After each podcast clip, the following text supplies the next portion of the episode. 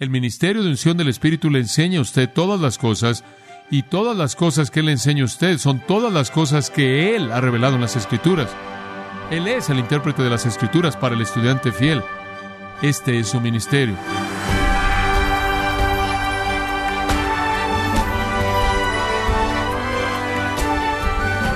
Gracias por acompañarnos en esta edición de Gracia a vosotros con el pastor John MacArthur.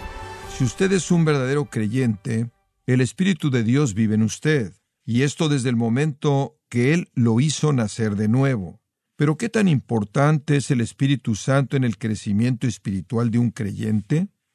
Con esta pregunta en mente, continuamos con la serie titulada El Consolador está por venir, cuando John MacArthur nos ayuda a entender varios aspectos del ministerio del Espíritu Santo, aquí en gracia a vosotros. El Dios de verdad ha hablado mediante su Hijo, quien es la verdad, quien ahora se va y enviará al Espíritu de verdad, quien inspirará a los escritores bíblicos para escribir la verdad, la cual estará contenida en la palabra de Dios y será entregada a la iglesia la cual se vuelve la columna y el baluarte de la verdad. Ahora todos sabemos que Jesús se va.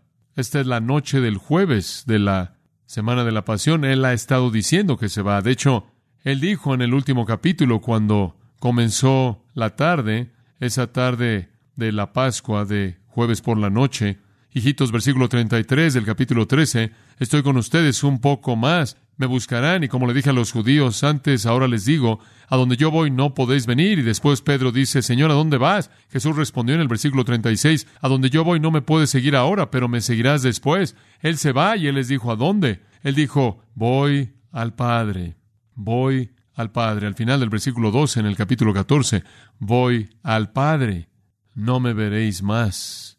Él dice en el versículo 19, voy al Padre. Esto crea un horror terrible en sus mentes. Jesús se va. Él ha sido su cielo en la tierra, Él ha sido su esperanza, Él ha sido su recurso, Él ha provisto todos los recursos divinos para sustentarlos durante estos tres años. Él ha sido la presencia de Dios y Él ha sido la verdad.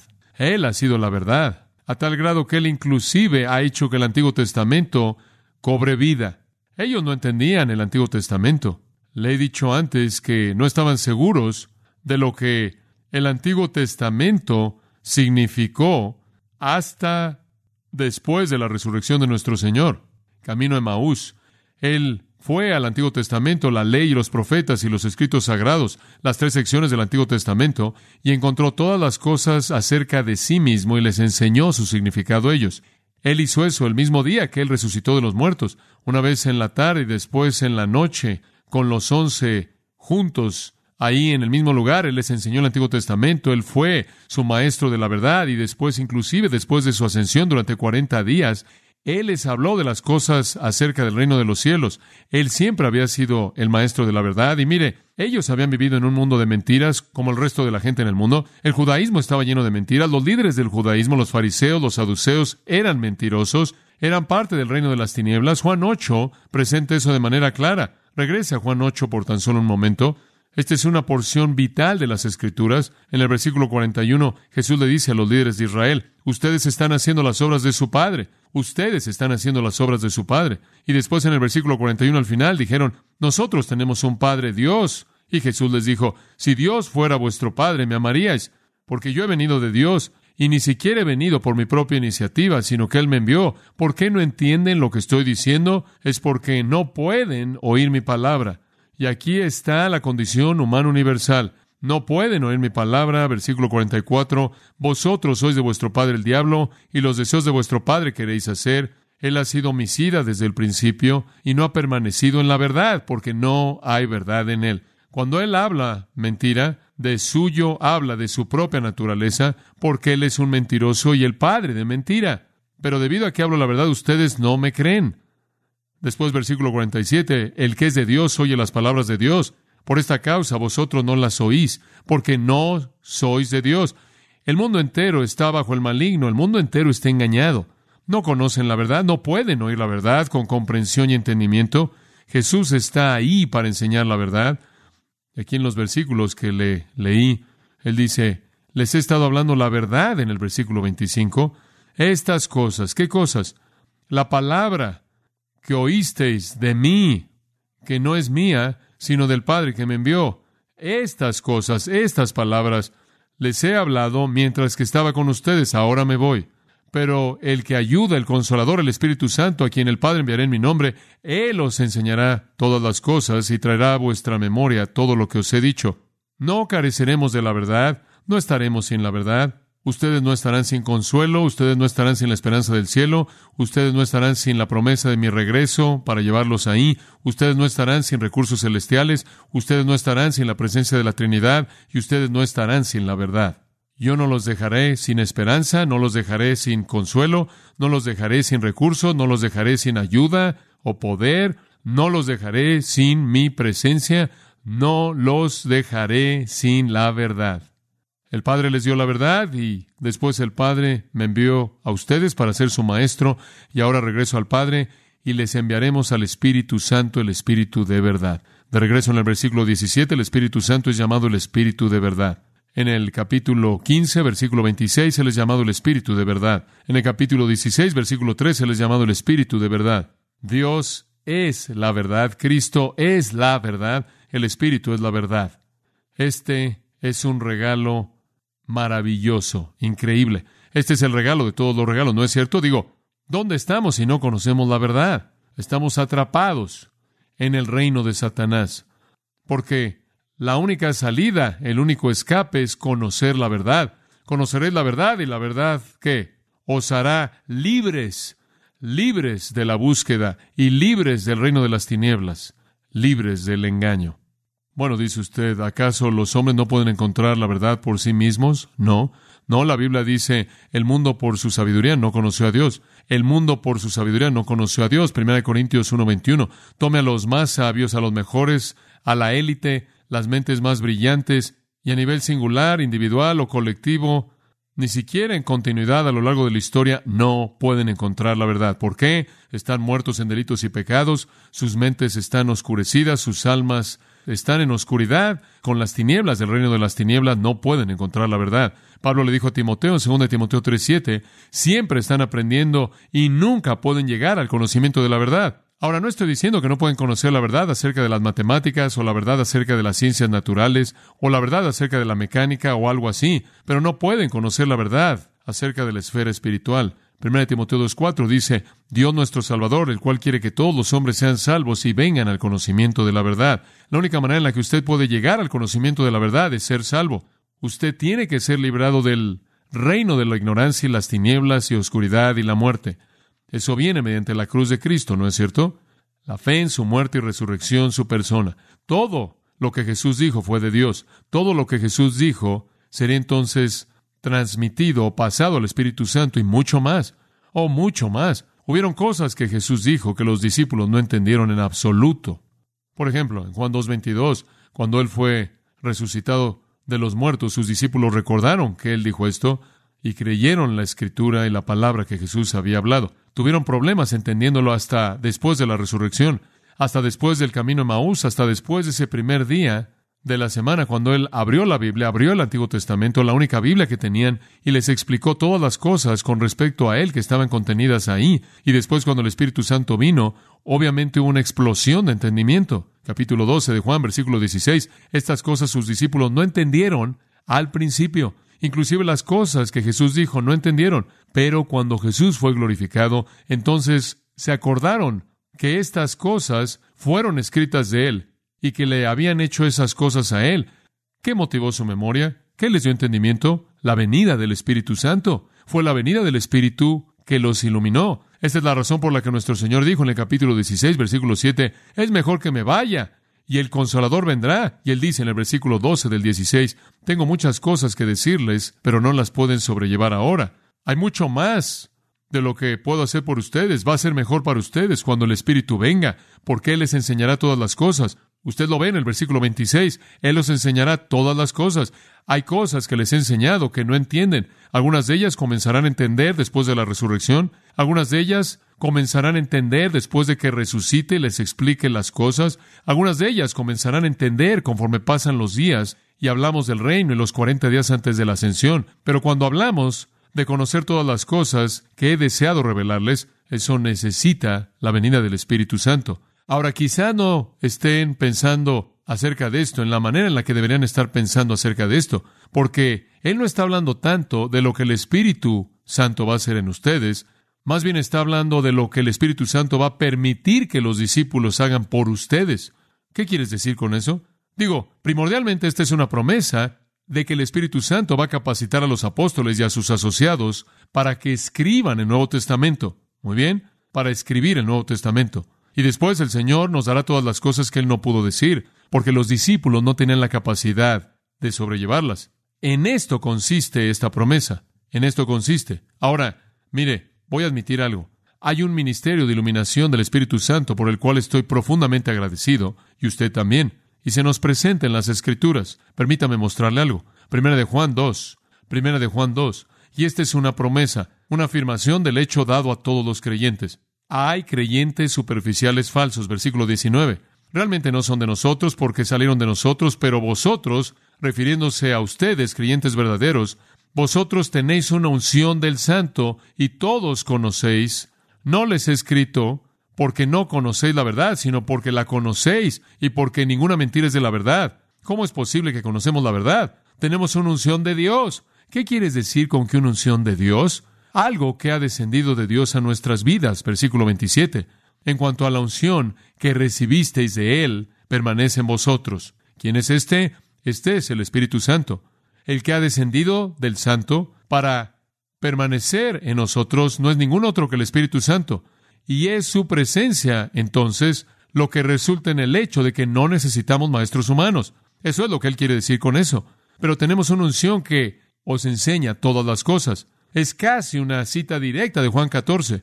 Él vendrá y les enseñará todas las cosas.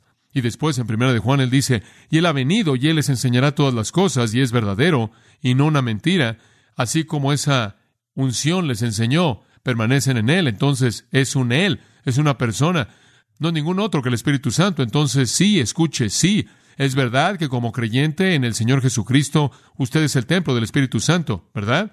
Hablamos de eso la última vez. El mora en usted, su cuerpo es el templo del Espíritu de Dios. Su cuerpo en realidad contiene a la Trinidad en una realidad espiritual, presencia espiritual. Pero usted tiene un maestro residente de la verdad. Este es un regalo que va más allá de todos los regalos. Dice usted, bueno, ¿qué es lo que el Espíritu Santo está haciendo? ¿Enseñándome?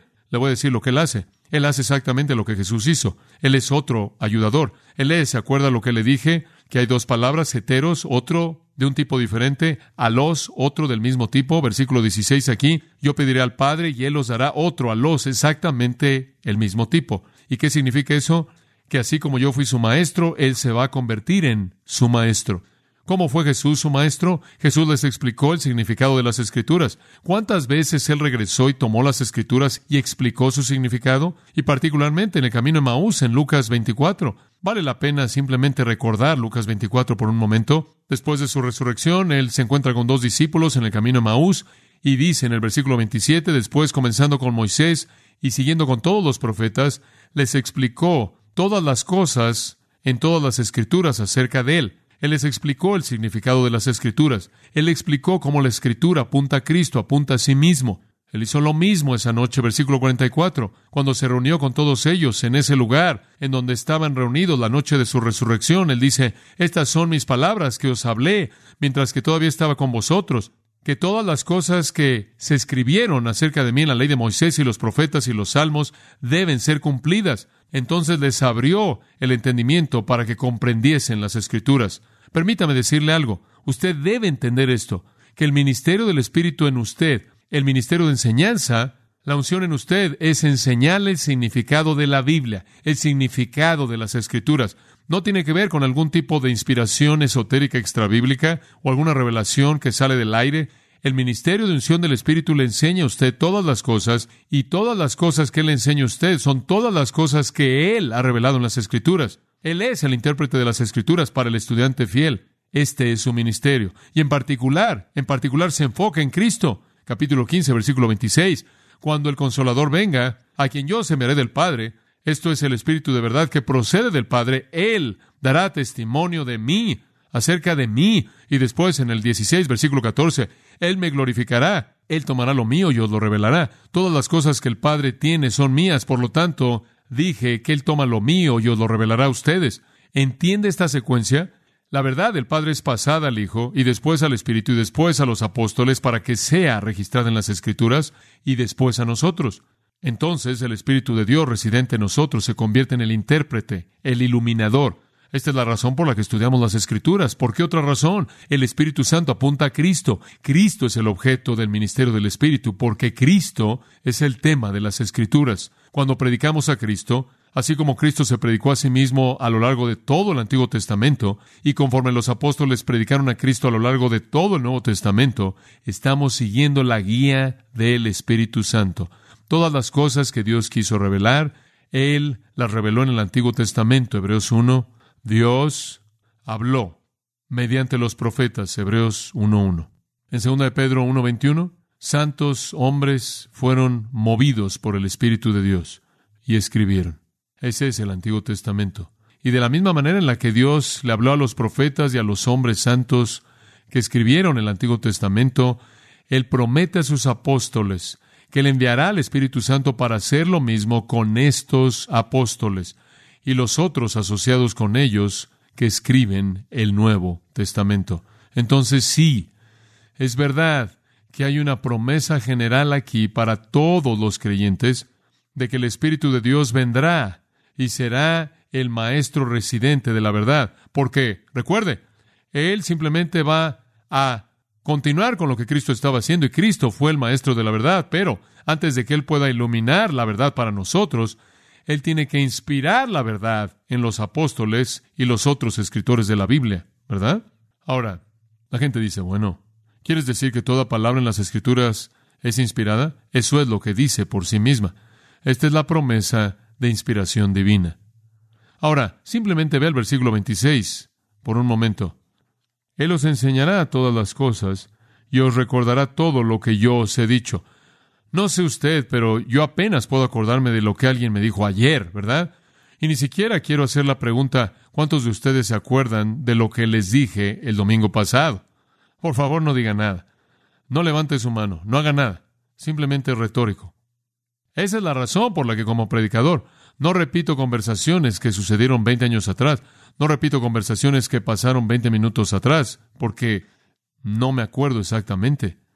¿Cómo es posible que estos apóstoles y aquellos asociados con ellos puedan escribir los cuatro evangelios con todo detalle y con toda palabra siendo correctos?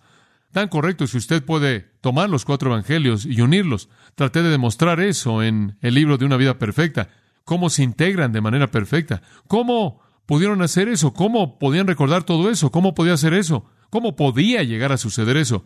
Hay un incidente interesante que sucede en el capítulo 11 de Hechos y quizás no haya pensado en él en este contexto. Pedro comenzó a hablar y el Espíritu Santo cayó en aquellos así como cayó en nosotros al principio. Pedro está hablando, el Espíritu Santo viene. El siguiente versículo dice, y yo me acordé de la palabra del Señor, de cómo él solía decir, Juan bautizó con agua, pero seréis bautizados con el Espíritu Santo. De pronto, de la nada, Pedro se acuerda de una afirmación que nuestro Señor hizo cuando el Espíritu Santo cayó en ellos. Este es como un pequeño microcosmos de cómo el Espíritu Santo opera. Es humanamente imposible reproducir Mateo, Marcos, Lucas, Juan, inclusive registrar el libro de los Hechos, tomar citas de Jesús de la nada, del aire, inclusive la que está en el capítulo 20 del libro de los Hechos, más bienaventurado es dar que recibir, lo cual no está en los Evangelios. No pueden inventar la teología de las epístolas. No pueden inventar las visiones del libro de Apocalipsis. Es humanamente imposible reproducir correctamente todas las palabras humanas, todas las palabras divinas, todos los incidentes, todas las conversaciones, todos los encuentros, todas las secuencias precisas. Eso es imposible. Es más imposible porque no lo entendieron en su totalidad. Eran ignorantes virtualmente hasta el final. Nunca habrían podido escribir el Nuevo Testamento si hubieran dependido de sus memorias. El hecho de que alguien asuma eso es una torpeza total. Simplemente fueron como los escritores del Antiguo Testamento.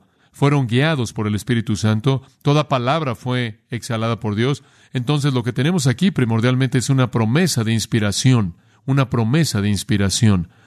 ¿Por qué luchamos con eso? ¿Puede Dios emplear por igual a un hombre para hacer lo que él quiere? Claro que puede. Él puede hacer que un asno hable y reprender la locura de un profeta. Si él puede colocar palabras en la boca de un asno, ¿acaso no puede colocar palabras en la boca de un apóstol? Él usó una mano sin un cuerpo y una mano sin una mente para escribir. Mene, mene. ¿Acaso no puede guiar una mente y una mano seria de un apóstol para que escriba sus palabras? ¿Y qué hay acerca de Caifás? Impío, lleno de amargura y odio, que se entregó a la crueldad de su propio corazón y nunca soñando de que él estaba hablando palabras precisas de Dios, clamó al concilio judío estas palabras, y cito, Ustedes no conocéis nada, ni consideran que es apropiado para nosotros que un hombre muera por toda la nación. Fin de la cita. Hmm. Ese fue Caifás, lo dijo en odio, palabras llenas de veneno dirigidas en contra de Cristo. Y sin embargo, Dios escribió toda palabra, porque el siguiente versículo dice, Juan 11, esto dijo no de sí mismo. Él profetizó que Jesús moriría para que él hiciera uno de los hijos de Dios que estaban esparcidos. Caifás el impío habló palabras de Dios. Si Dios puede escoger las palabras exactas de un enemigo impío y hacer que hablen por él, ¿acaso él no puede escoger las palabras por su Espíritu Santo del Santo? Dios hace esto todo el tiempo. Simplemente piensa en la complejidad de la creación simplemente una complejidad masiva, una complejidad incomprensible en la cual él emplea todo y lo une para cumplir sus fines creativos. Y después vaya aún más allá a la complejidad de la providencia, cómo Dios cumple el desarrollo de todos sus planes y propósitos mediante las concurrencias inesperadas de mil millones de actos de la voluntad humana, tanto inteligentes como ignorantes, tanto los que se someten como los que se rebelan. ¿Por qué no puede Dios enviar a su Espíritu Santo a uno de sus santos y hacer que Él escriba sus palabras mismas? Claro que puede. A donde quiera que usted va en la Biblia, a donde quiera que usted va, existe esta uniformidad. Sea quien sea que está tomando la pluma, puede ser un pastor, podría ser un rey, podría ser un granjero, podría ser un profeta, podría ser un escriba, podría ser un pescador, podría ser un sacerdote, podrá ser un recaudador de impuestos, pero usted sigue recibiendo el mismo mensaje. Cientos de años pasan. Estas personas están aisladas la una de la otra, estos escritores, pero el mismo Dios está detrás de todo, porque los hombres son descritos de la misma manera, las naciones son descritas de la misma manera, la historia es descrita de la misma manera, son los mismos ángeles, el mismo pasado, el mismo presente, el mismo futuro, el mismo cielo, el mismo infierno, el mismo juicio. Poeta, historiador, las planicies, las planicies, el desierto, los montes, la época de Faraón o la época del César, el mismo Dios habla de la misma ruina, el mismo pecado, la misma caída, la misma impotencia humana, los mismos ángeles, la misma inocencia, la misma culpabilidad, la misma alabanza, la misma pureza, la misma felicidad, la misma verdad, la misma misericordia, la misma justicia, la misma gracia, la misma salvación. La abundancia de humanidad que se encuentra en las Escrituras no habla en contra de la inspiración, habla a favor de ella, que Dios es el autor. Y esto es lo que las Escrituras afirman. Fue Éxodo, lo conocemos. Moisés estaba aterrado por lo que él había sido llamado a hacer, entonces le dijo al Señor en Éxodo 4:10, por favor, Señor, nunca he sido elocuente, ni recientemente ni en el pasado. En otras palabras, nunca he sido elocuente, no estoy mejorando. Ni desde que tú has hablado a tu siervo, porque yo soy torpe de palabra y lento de lengua. Y me encanta esto. El Señor le dijo, ¿quién dio la boca al hombre? Ahora ve, y yo estaré con tu boca, y te enseñaré lo que debes decir. Así funciona. Estaré con tu boca. No solo tu mente, tu boca. en Deuteronomio 18. Levantaré profeta entre vosotros como tú. Él le dice a Moisés, colocaré mis palabras en su boca y él les hablará a ellos todo lo que yo le mande. Simplemente así funciona.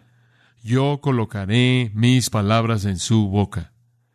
En el Nuevo Testamento, Mateo 5:18, el cielo y la tierra pasarán, pero ni una jota ni una tilde pasará de esta palabra hasta que todo se haya cumplido, hasta las letras mismas, hasta las letras mismas. Juan 10:35 se acuerda que la escritura no puede ser quebrantada, usted no puede romper un eslabón, usted no puede sacar un eslabón de la cadena. Segunda de Pedro 3, 15 y 16, Pedro llama a los escritos de Pablo escritura. La promesa es esta. Usted tiene en su mente, querido, la verdad, ¿verdad? La verdad. ¿Qué está haciendo con ella? ¿Está usted estudiando para presentarse a Dios aprobado como un obrero que no tiene de qué avergonzarse? ¿Está usted dejando que la palabra de Cristo more como en abundancia en usted, lo cual informa su adoración? Esa es la razón por la que ustedes se hablan entre sí mismos en salmos, himnos y cánticos espirituales y hacen canción en su corazón al Señor, porque su alabanza está conectada a su teología, lo cual es el resultado de su conocimiento de las Escrituras. Esta es la promesa.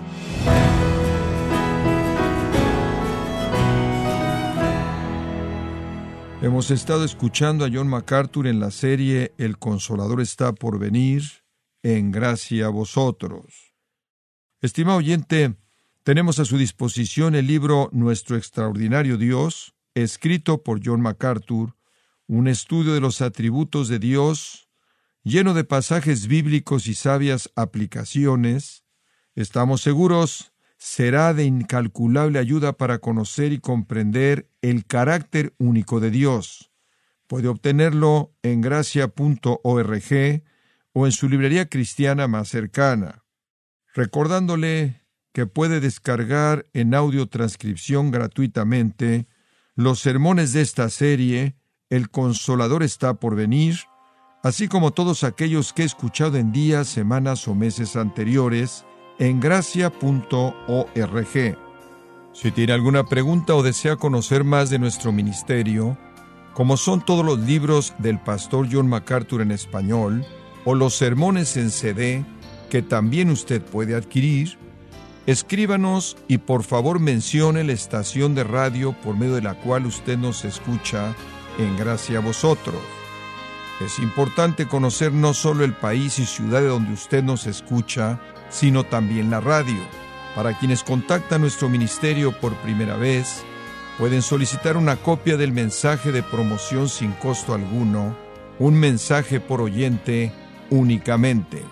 Si usted vive en los Estados Unidos o Puerto Rico, escríbanos a Gracia Vosotros, P.O. Box 4000, Panorama City, California 91412 o puede escribirnos a través del siguiente correo electrónico radio arroba Queremos agradecerle su tiempo y sintonía en nombre de John MacArthur y del personal de este organismo e invitarle para que nos acompañe en la próxima edición y así juntos continuar desatando la verdad de Dios un versículo a la vez en gracia a vosotros.